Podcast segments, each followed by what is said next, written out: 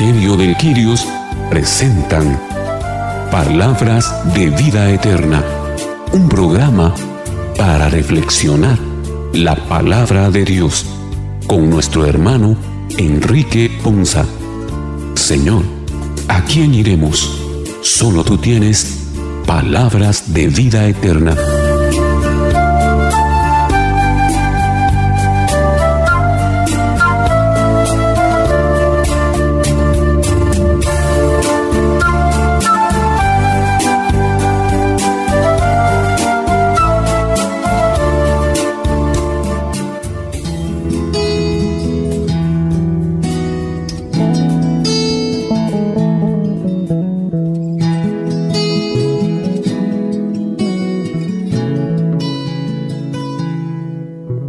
Que el Señor les bendiga hermanos, es una bendición y motivo de alegría para nosotros el día de hoy llegar hasta ustedes con su programa Palabras de Vida Eterna, un programa para reflexionar la palabra del Señor.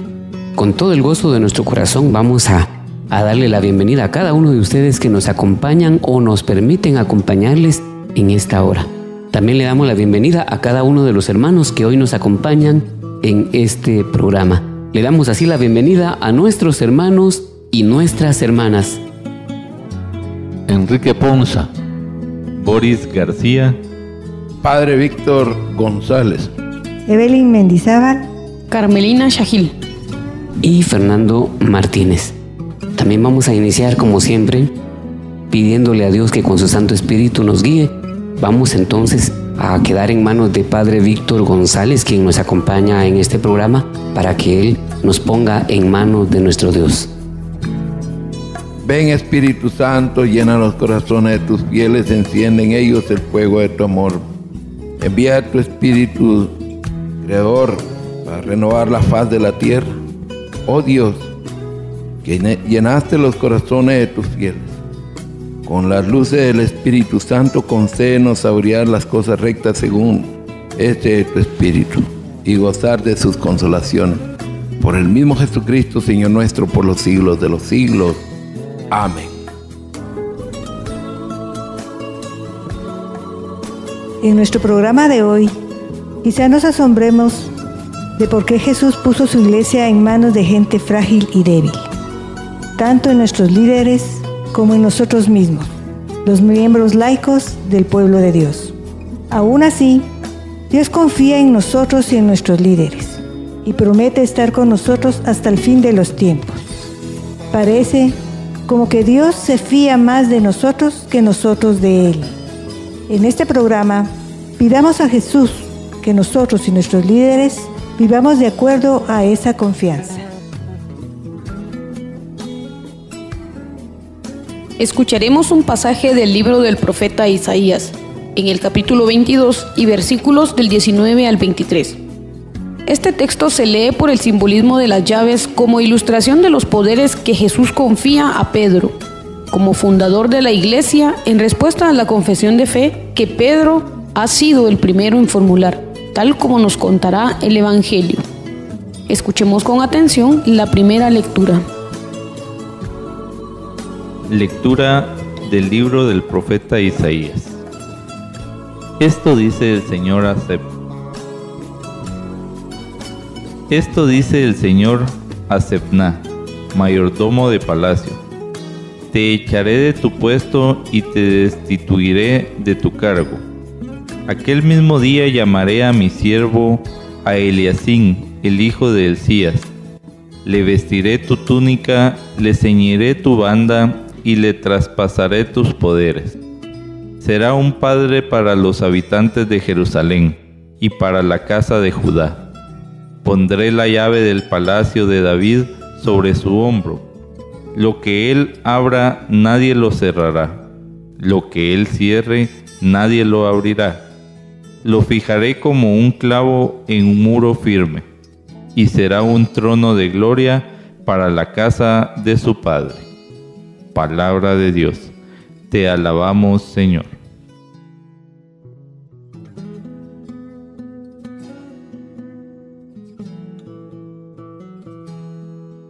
Sabemos que Jesús murió en la cruz para darnos una vida de paz y en amor. donde nuestra mayor necesidad sea Él. Estar, actuar, pensar y caminar como Él. De tal manera que solo dependamos de Él. Cristo nos compró con su vida, muriendo por cada uno de nosotros. Y Dios nos llamó hijos, para que juntos construyamos su reino, el de Él, no el nuestro. Si nos dedicamos a velar solo por nuestra propia vida, nos quitará la túnica, la banda, el puesto, y al final me quedaré sin nada.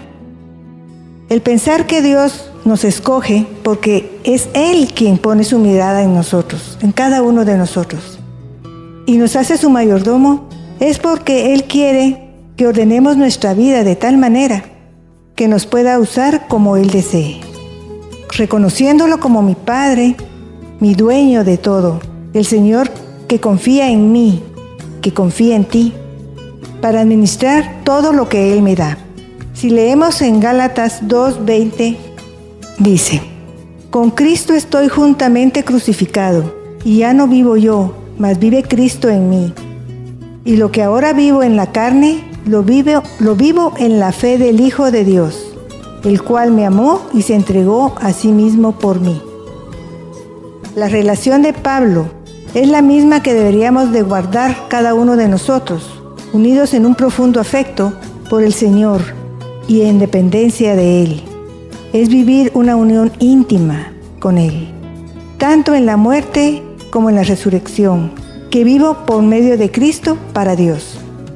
Por eso, para ser un buen mayordomo, tengo que reconocer que no soy dueña de nada que es Dios el dueño de todo, hasta de mi vida, y que me ha confiado recursos, talentos, tiempo, personas, para que los administre responsablemente con fidelidad.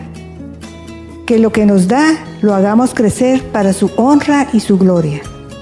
Por lo tanto, nuestra mayor ambición debe ser enriquecernos con y para Dios, porque Él es nuestro único Dios que todo lo ve, todo lo oye, todo lo sabe y tiene todo el poder de sustituirnos como lo hizo con Cerná. Y por querer servirnos a nosotros mismos, perdamos la mayor riqueza de una vida con el Señor. En la parábola de los talentos, Mateo 25, 15, nos indica que si estoy bajo, el, bajo Cristo, bajo el poder y el amor de Cristo, mi futuro en el reino de Dios es en proporción de mi dedicación a los caminos y al reino. En el versículo 21 dice, bien y buen siervo y fiel, sobre poco has sido fiel, sobre mucho te pondré, entra en el gozo de tu reino. Qué, qué esperanzador, qué lindo realmente es que Él nos diga, bien hecho mi siervo, bueno y fiel.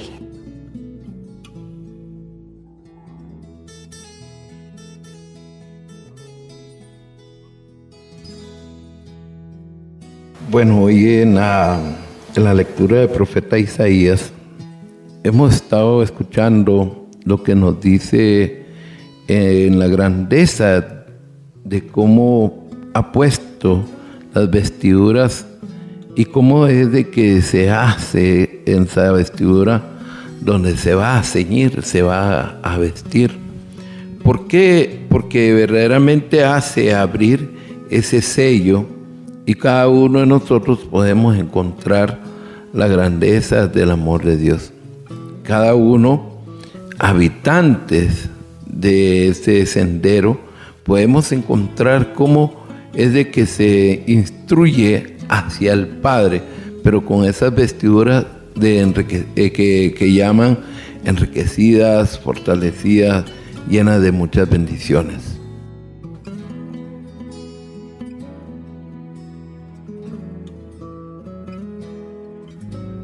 Acá, en este pasaje es interesante poner la atención. Cuando el Señor dice, te destituiré de tu cargo y serás expulsado de tu puesto. Y eso es por, muchas veces nosotros no valoramos lo que Él nos da y no valoramos las oportunidades que Él siembra en nuestras vidas y para nosotros. Y hace o nos hace una humillación o nos hace ver una humillación.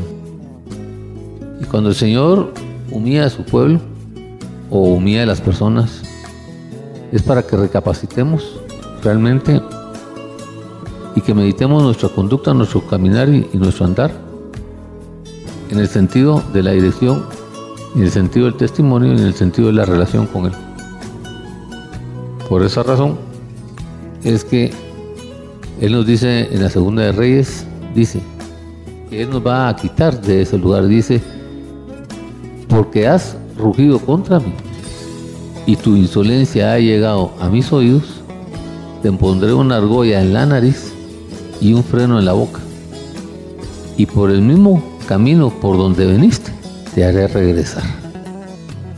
Una cosa bastante dura, bastante difícil de vivir, pero que Jesús quiere mostrar, que Dios quiere mostrar su, su soberanía. Y que Él conoce nuestros caminos y conoce también nuestras actitudes y conoce también nuestro comportamiento. Y en esa relación y en esa circunstancia Él quiere hacernos y educarnos y formarnos y nos dice, mira, no es como tú lo piensas, no es como tú lo crees, sino es como yo lo estoy decidiendo hacer. Y en esa desobediencia Él está corrigiendo a las personas ahí, los está humillando, pero lo está enseñando, les está dando un conocimiento divino y que también lo quiere dirigir y lo quiere poner en la dirección y en la conducción de lo que tiene que ser. Para que entienda que quién es el Señor, quién es el Dios y cómo es que se manejan las circunstancias y las situaciones ahí. Dentro de ese proceso también en el Salmo 35, 26, el Señor dice que quedan avergonzados y confundidos todos los que se alegran de mi desgracia. Serán cubiertos de oprobio y vergüenza, todos los que se crean más que yo. O sea, el Señor nos hace un llamado de atención ahí con el orgullo, con la vanidad, con la soberbia, con las actitudes y nos llama a entender los procesos de restauración y reubicación que Él nos quiere dar. Y que tenemos que entender que Él es el, soberano y que a los malos seremos avergonzados y seremos avergonzados no en una buena lid, sino en una lid un poco difícil. Esto nos lleva a que al entender este proceso y al descubrir este proceso, nosotros podamos también entender la restauración que Él quiere hacer en nuestra vida y que a través de esa restauración que quiere hacer en nuestra vida nos puede volver a vestir y nos puede llevar a conducir en el proceso del, desarrollo de los planes que tiene.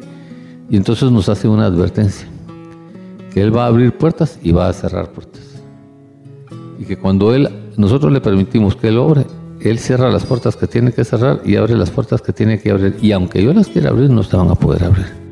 Y en ese entendimiento y en esa dirección y en ese proceso que tenemos, que estamos viviendo, tenemos que dejarnos conducir para que Él pueda desarrollar esa obra y esa bendición con la cual Él nos quiere manejar, nos quiere enseñar y nos quiere conducir.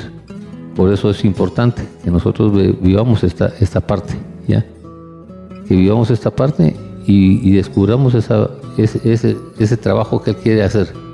Y nos dice que la llave de la casa nadie la podrá cerrar y que nos da una seguridad, una certeza de lo que Él va a desarrollar y puede hacer. Entonces, ¿En qué vamos en esto? Que hay que hacer un cambio en nuestra vida, hay que hacer una transformación en nuestra vida y que la inseguridad con la que nosotros manejamos por ser impíos o pecadores no nos, no nos va a llevar a un final feliz, sino que de raíz Él va a cortar y arrancado todo para que luego nosotros podamos descargar esa carga y que arrancando de raíz podamos hacer las transformaciones que tengamos que hacer.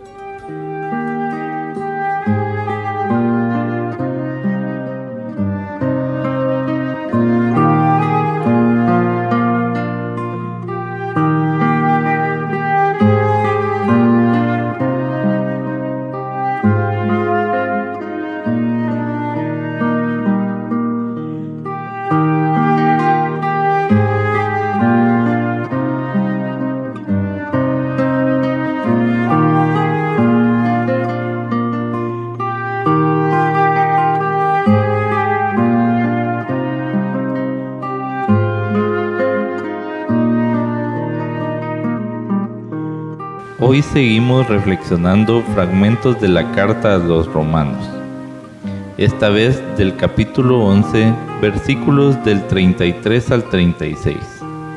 En estos versículos, San Pablo expresa su admiración ante la inmensidad de la riqueza, la sabiduría y el conocimiento de Dios. Más que admiración, estas palabras buscan reafirmar que la salvación es un don gratuito de Dios, que nos llega por medio de Cristo Jesús y de manera extraordinaria, sorprendente e inesperada. Escuchemos atentamente la segunda lectura.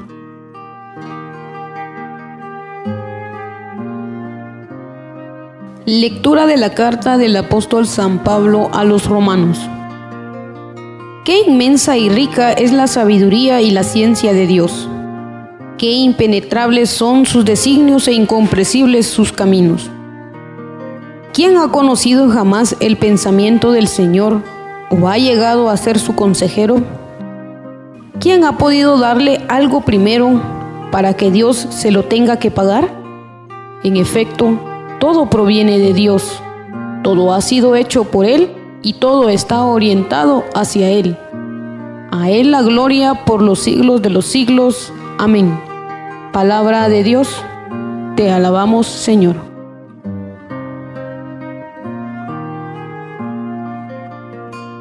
Acá el apóstol Pablo nos quiere presentar en resumen qué es Dios o quién es Dios. Recordemos que Él es el omnipresente, omnipotente y omnisciente, que Él es el único que lo puede todo. Y precisamente en esta grandeza que el Señor se manifiesta, nos indica también que sus son sus designios incomprensibles y así también sus caminos. ¿Y por qué son incomprensibles? Porque de verdad a nuestra poca capacidad humana no podemos comprender y entender los designios y los caminos que el Señor nos propone. Pero hay algo muy claro y evidente, es que hemos logrado conocer a nuestro Padre a través de su Hijo amado Jesucristo. Porque dice en Juan 3:16 que tanto amó Dios al mundo que entregó a su único Hijo y Él no nos lo entregó para condenarnos, sino que al contrario, para que en Él encontremos salvación. Y podemos entender también que tan grande es el amor del Señor, que sacrificó a su único Hijo para el bien de toda la humanidad. Y que ahora debemos de entender que de verdad, si no es por medio de nuestro Señor Jesucristo, no podremos encontrar la salvación que el Señor nos ha regalado. Es interesante cómo muchas veces nosotros en nuestro caminar ponemos o anteponemos a la voluntad del Señor nuestros propios caprichos y nuestra propia voluntad. Muchas veces nos sentimos capaces de esa autosuficiencia, de, de tener esa autosuficiencia y esa terquedad. Pero de verdad debemos de entender que primeramente es necesario ser agradecidos con el Señor, porque Él en su grandeza, en todo su señorío, Él siempre pone todas las situaciones para bien de los que lo amamos. Él nos quiere regalar en cada amanecer, en cada respiro, esa vida y esa vida llena de amor, de gozo y de felicidad. Lamentablemente, es el enemigo el que viene a engañarnos a que pongamos tantas dudas en nuestro pensamiento y en nuestros sentimientos. Es aquel que engañó a Adán y que lo apartó de ese paraíso que el Señor le había regalado y que también muchas veces por la fuerza del pecado nosotros nos alejamos de su amor y de su grandeza. Pero debemos de retomar ahora ese caminar por medio de la sangre derramada de Jesucristo para entender que de verdad el Señor nos ama y que debemos de esforzarnos y luchar por conseguir esa salvación anhelada que el Señor nos está ofreciendo día con día. La Biblia, la palabra, no procura probar la existencia de Dios, ni nos da hipótesis ni teorías, ni trata de convencernos. Más bien, da por sentado su existencia y nos lleva a descubrir sus cualidades que la caracterizan en su condición divina como Dios, de las cuales podríamos verlas o tenerlas en menor escala, derivado a que somos su creación, hechos a su imagen, pero no igual a Dios. Incluso podría imaginarme saber qué desea Dios para mi vida, pero no tendría una certeza de que sea lo que, que yo pienso, y es que nunca podremos llegar a su altura, porque Él es único. Todas las preguntas de esta lectura, Romanos 11, 33 al 36, no encuentran en mi cabeza un 100% de claridad, porque son los atributos de quien solo nuestro Dios, Señor y Padre tiene. Como dice nuestro hermano Boris, Dios es omnipresente, está en todas las partes al mismo tiempo, donde vayamos, ahí está Dios. Es omnisciente, lo sabe todo, no solo conoce nuestras acciones y pensamientos, conoce con exactitud la condición de todas las cosas y los acontecimientos de nuestras vidas, es decir, pasados, presentes y futuros. Dios es omnipotente, es sobre todo poderoso y tiene su suprema autoridad sobre todas las cosas. Él podría destruir el pecado, tiene el poder, como podría destruir o parar esta pandemia, pero opta por hacernos crecer en fe y esperanza, es decir, que limita su poder para que en los momentos de nuestras vidas entendamos que dependemos de Él, que también nuestra, nuestra disponibilidad y nuestra obediencia hacia Él es importante para que podamos obtener la gracia y su misericordia. Dios es trascendente, su ser y su existencia es infinita, es eterno, desde el siglo hasta el siglo. No hay un tiempo en que Dios no exista, ni existirá. En Romanos, ahora mismo estamos leyendo Romanos 11, y es Nuevo Testamento. Pero en Isaías 40, 13, que es Antiguo Testamento, habla, dice lo mismo. Dios es Él, Él es Él, Él es yo soy. Dios es inmutable, nada en el tiempo puede cambiarse. Él es libre para responder nuestras necesidades y oraciones pero no cambia su propósito para el género humano. Dios es perfecto y santo, es integralmente sin pecado y absolutamente justo. Adán y Eva, al igual que nosotros, fueron creados sin pecados, pero con la capacidad de pecar. Dios no peca, su santidad incluye su dedicación y lleva a cabo su plan de amor. Fuimos creados para su propósito. Y Dios es trino y uno es un solo Dios en tres personas divinas, Padre, Hijo y Espíritu Santo. Cada uno es plenamente divino, igual a las otras dos, pero un solo Dios. Estos versículos subrayan la sabiduría, la grandeza, la majestad y el poder creador. Solo Él es quien nos puede liberar del pecado y toda su presencia nos llama a confiar en Él. Ahora entiendo el versículo 36. De Él, por Él y para Él existe todo. Él es el origen, el guía y la meta del universo. A Él la gloria por los siglos de los siglos. Amén.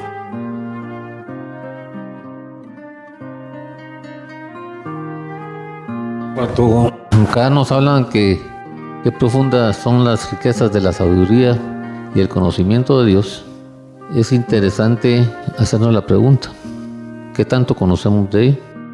¿Qué tanto nos interesa saber de la sabiduría de Dios? ¿Qué tanto de verdad quiero estar en los caminos de Dios?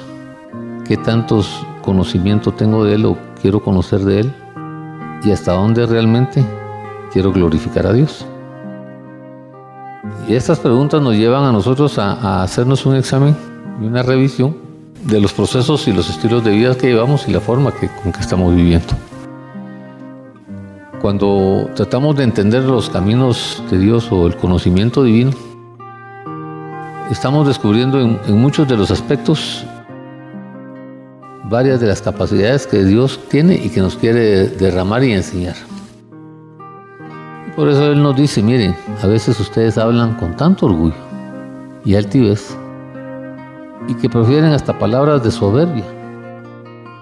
Altivez y el Señor es un Dios que lo sabe todo, Él es quien nos juzga las acciones y que entiende todo. Y entonces hace alguna pregunta, dice, ¿acaso tú no sabes esto? ¿Acaso tú no conoces esto? ¿Acaso tú no has estado enterado de esto? Y cuando nosotros empezamos a responder ese tipo de preguntas y revisamos un poquito nuestra conducta, nuestro comportamiento y nuestra actitud, entendemos que también hemos caído y nos hemos, hemos profanado y hemos hecho ese tipo de acciones en nuestra vida. Entonces, tenemos que entender la posición de Él como Dios, el conocimiento de Él como Dios, la diversidad de amor de Él como Dios y la profundidad de lo que Él quiere hacer. Y entonces a través del Espíritu Santo Él nos revela lo profundo y lo escondido. Y oculta las cosas a las personas que no le van a dar el valor, no le van a dar la importancia y no lo van a poder vivir y experimentar como tal. Y entonces no tenemos esa luz. Y por eso el Señor dice, mira, tú tranquilo, yo sé todo lo que tú sabes. Yo sé todo lo que tú te comportas, yo sé cómo tú andas. Y sé lo que necesitas. Pídeme lo que necesitas y yo te lo voy a conceder. Y por eso te dice, mire, yo soy como tu padre, que quiero concederte eso y quiero ofrecerte eso. Y el Señor en Gálatas 6.7 dice, de Dios nadie se burla. ¿Por qué? Porque conoce nuestros pensamientos, conoce nuestros sentimientos y también sabe y tiene conocimiento a veces nuestros pensamientos o nuestras actitudes absurdas que, con las que nos desarrollamos en la vida. ¿Qué nos queda ante esto? Nos queda derramar y pedir la sabiduría de Dios. Y al derramarnos y pedirnos la sabiduría de Dios empezamos a tener ese aprendizaje y empezamos a tener esa definición. Y por eso dice el Señor que el Espíritu de Dios reposará sobre nuestro espíritu, y que la sabiduría y el entendimiento del espíritu de consejo, de poder y espíritu de conocimiento, vida de temor del Señor será derramado sobre nosotros. ¿Para qué? Para que al recibir esa sabiduría de Cristo nosotros podamos pensar y identificar y reconocer y entender qué es lo que Cristo piensa. Y es importante que nosotros vayamos en esa relación con Él, aprendiendo su forma de pensar, aprendiendo su forma de caminar, aprendiendo su forma de desarrollar y entendiendo el propósito y la dirección que nos quiere dar. Porque si nosotros nos declaramos que somos de Él y entendemos que somos de Él, el primer gran paso que tenemos que dar en la sabiduría es darle, respetarlo, valorarlo y apartarnos en el discernimiento de las acciones que le ofenden. La segunda, escuchar su voz, escuchar sus consejos, recibir sus consejos. Y así vamos a adquirir la sabiduría que viene de Él. Y así vamos a adquirir los conocimientos que vienen de Él. Vamos a recibir esa verdad con la que Él nos ha hablado para que nosotros con esa verdad y ese entendimiento podamos desarrollar con inteligencia los caminos que tenemos que llevar y caminar en el camino que Él quiere que nosotros caminemos. Y con ese entendimiento, esa sabiduría, nosotros ponemos un, un cimiento sólido en nuestro caminar y que tiene que, tiene que ser la fuente, de la, la fuente del conocimiento y de nuestra experiencia, tiene que ser la palabra de Dios. Por eso en la doxología esta que estamos viendo, es interesante descubrir cada una de estas partes, descubrir cada uno de estos procesos, para que entendiendo lo insondable que es Dios, podamos darle esa gloria, como dice al final, a Él sea la gloria por siempre. Amén.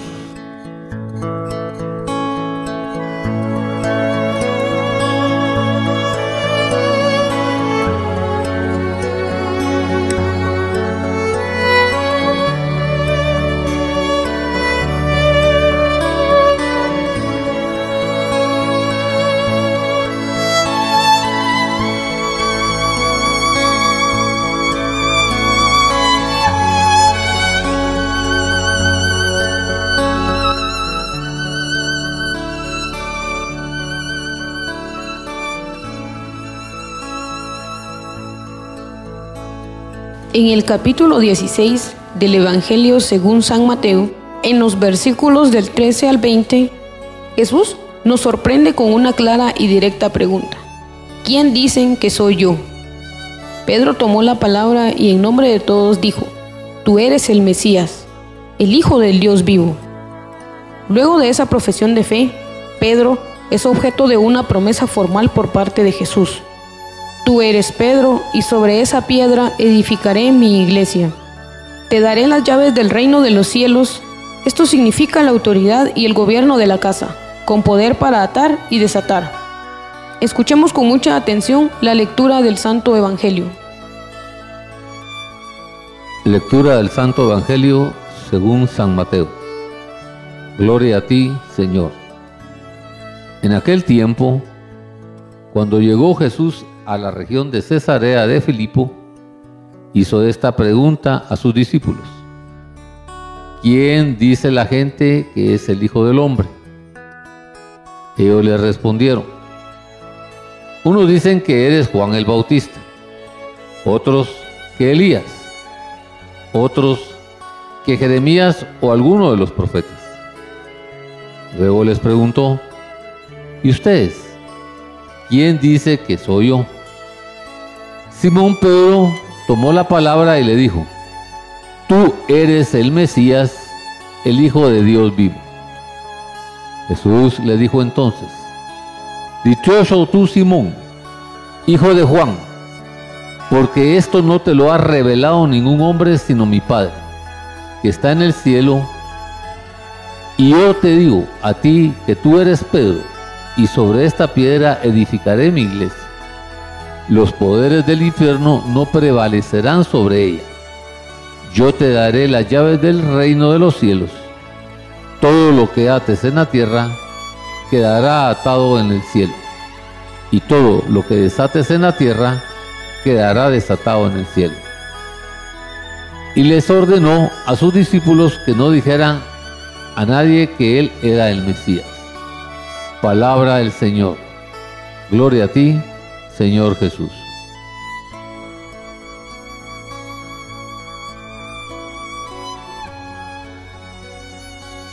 En esta lectura del Santo Evangelio nos hace ver cómo Jesús se desprende de sí mismo para preguntar, para saber qué es lo que dicen de él porque es hasta veces necesario encontrar en el contorno donde uno está, saber quién es, quién es el que está haciendo las cosas o cómo se están haciendo, si están bien o están mal.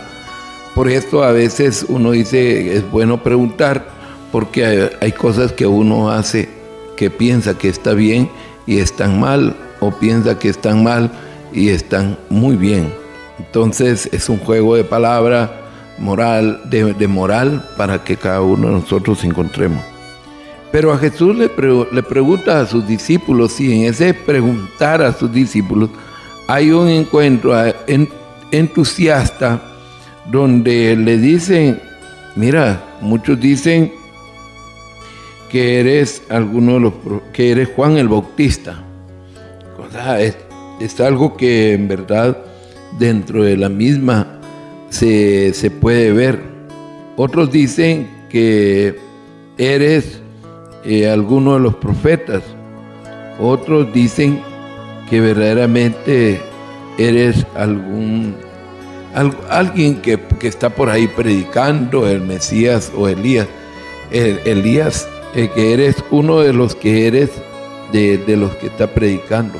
Pero en realidad, ¿qué es lo que nos dice a nosotros? Que verdaderamente Pedro cuando recapitula ese enlace, le dice, tú eres el Mesías, el Hijo de Dios vivo que tenía que venir al mundo para salvarnos. es algo muy importante porque la, el, el entablar la grandeza de lo que es la vida, Jesucristo se desprende a sí mismo y se introduce a esa grandeza de lo que Pedro está proclamando. Y entonces viene esa figura de Pedro y recibe del mismo Jesús y tú eres Pedro, que significa piedra. Esa es una de las grandes características. Quiere decir que nosotros reconociendo a Jesucristo como el Rey de Reyes, el Señor de Señores, el Mesías, el Hijo de Dios vivo, nacido en la tierra, también nosotros vamos a recibir esas palabras que el mismo Jesucristo le dice a Pedro, "Er- tú eres roca, tú eres Pedro, tú eres el, el- el que va a tener las llaves del, del- del- en la tierra, los poderes y todo. Entonces cada día nosotros nos podemos dar cuenta esa característica de lo que es la vida. El, el entusiasmo, el, el abrir, el, el- entusiasmo de, de saber qué es lo que queremos. Entonces, en el momento en que nosotros recibimos el bautismo, también recibimos las llaves del poder de la iglesia, porque nos hace testimonio vivo desde la iglesia. Entonces ahí viene el enlace grande de lo que nosotros somos. Lo que nosotros atemos aquí en la tierra quedará atado. Y lo que nosotros desamarremos quedará desamarrado. Entonces somos Pedro también en el momento de recibir ese, esa misma, ese mismo bautismo de Pedro. Entonces cada uno de nosotros podemos abrir ese entusiasmo. Porque cada día el, el quien nos amó, el que nos amó primero, como dice así el misterio pascual, ese se realiza en lo más maravilloso de ser llamado desde la esclavitud, el honrar la gloria, el honrar la alegría de la, del espirpe de David. Entonces nuestro, nuestra vida es un sacerdocio. Nuestra vida es un sacerdocio real. Es una nación que se consagra. Y cuando se consagra es para que nosotros seamos transportados o trasladados en la admiración del mismo Jesús. Entonces cada uno de nosotros proclamemos ahora al mundo esas grandes maravillas. Esas grandes maravillas que por quien, quien nos damos cuenta es al mismo Jesús al que nosotros siempre damos.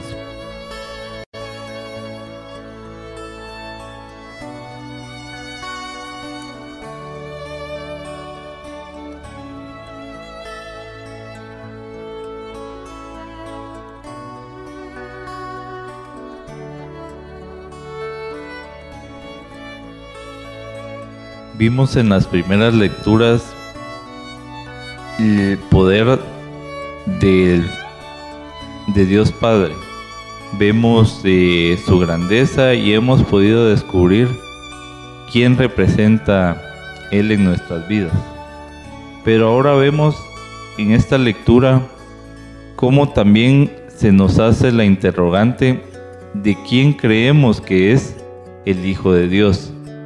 Y es que es el mismo Padre el que nos explica quién es Jesús. Desde su bautizo en el versículo 17 del capítulo 3 de Mateo, una voz de los cielos decía, este es mi Hijo amado en quien tengo complacencia. Así también podemos verlo cuando Jesucristo hizo la transfiguración que está en el capítulo 17, en el versículo 2, que hubo una voz que decía, este es mi Hijo amado en quien tengo complacencia. Y vemos también en, en la misma palabra, en la misma lectura, que los mismos demonios conocían quién era el Hijo de Dios en el capítulo 8, versículo 29 de Mateo, que los demonios se preguntaban, ¿qué tienes con nosotros Jesús, Hijo de Dios? Lamentablemente, la idea errónea en nosotros, en nuestras vidas, es no creer y confiar lo que dice la palabra del Señor y no descubrir de verdad quién representa, primero Dios Padre y segundo Jesucristo en nuestras vidas.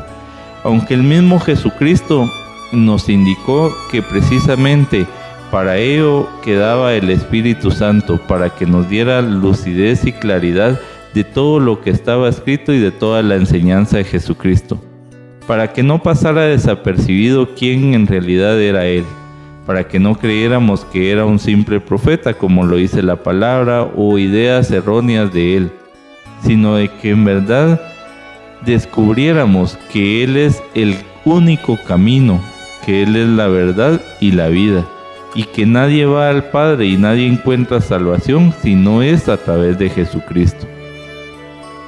Precisamente debemos entonces de conseguir ese camino que nos va a llevar a esa salvación y que debemos de descubrir no solo en nuestro pensamiento, no solo como una idea, sino que descubrir en nuestro corazón lo que debe representar Jesucristo para nuestras vidas y que de verdad lo tomemos como esa roca fuerte, como esa roca de cimiento que nos ayude a construir de aquí en adelante un nuevo bienestar para nosotros y para nuestras familias. Que nos edifiquemos día con día en esa roca de salvación que es Jesucristo. Que Él de verdad sea nuestra roca, nuestra piedra fuerte en donde depositemos nuestra confianza y que nos edifiquemos junto a Él día a día.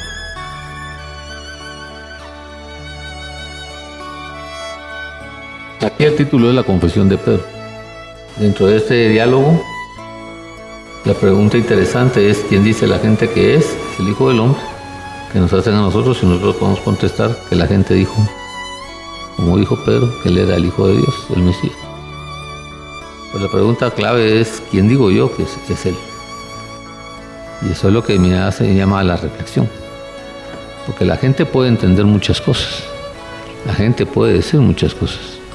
Pero yo, ¿qué puedo decir de Jesús?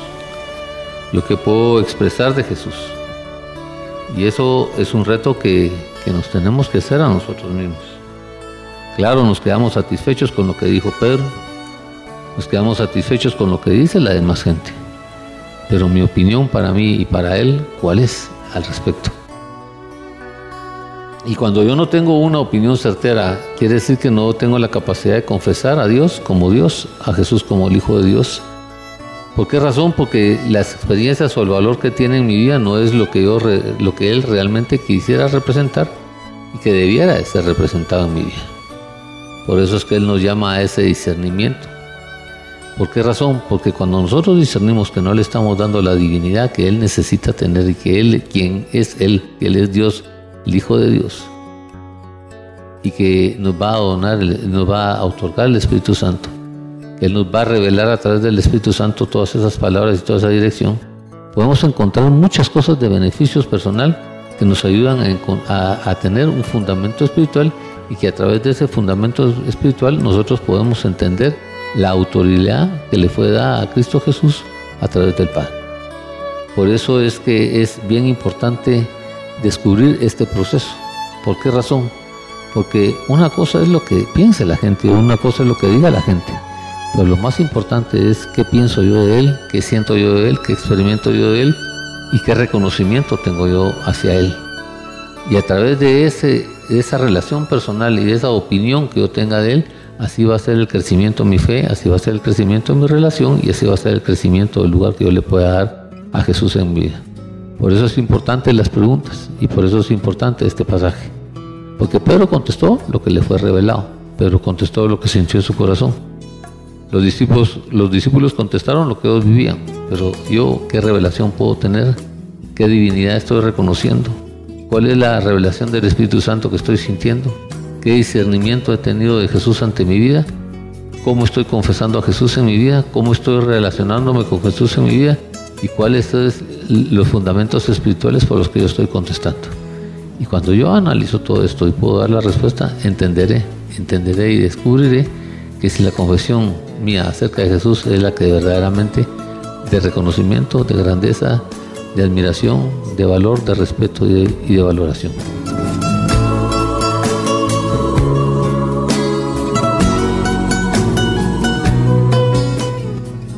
Que el Señor les bendiga hermanos. De esta manera estamos llegando al final de nuestro programa. Agradecemos a Dios nuestro Señor por permitirnos compartir con ustedes este espacio de reflexión. En nombre del Ministerio del Quirios, le hacemos la más cordial invitación para que nos acompañe o nos permita acompañarles en el próximo programa. Su programa palabras de vida eterna. Que el Señor les bendiga.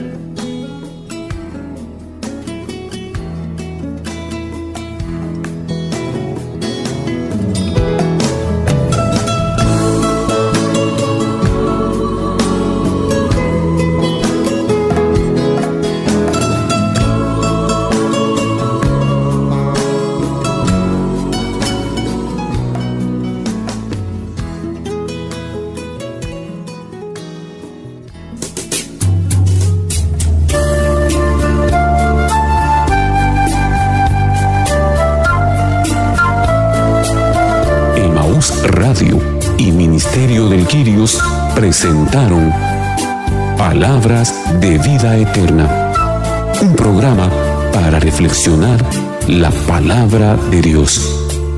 Señor, ¿a quién iremos? Solo tú tienes palabras de vida eterna. Reporte este programa a Emaús Radio o búsquenos en Facebook como Ministerio del Quirios o visítenos en Avenida Reforma 1554, zona 9, edificio Reforma Obelisco, locales 8 y 9, segundo nivel, Ministerio de Quirios.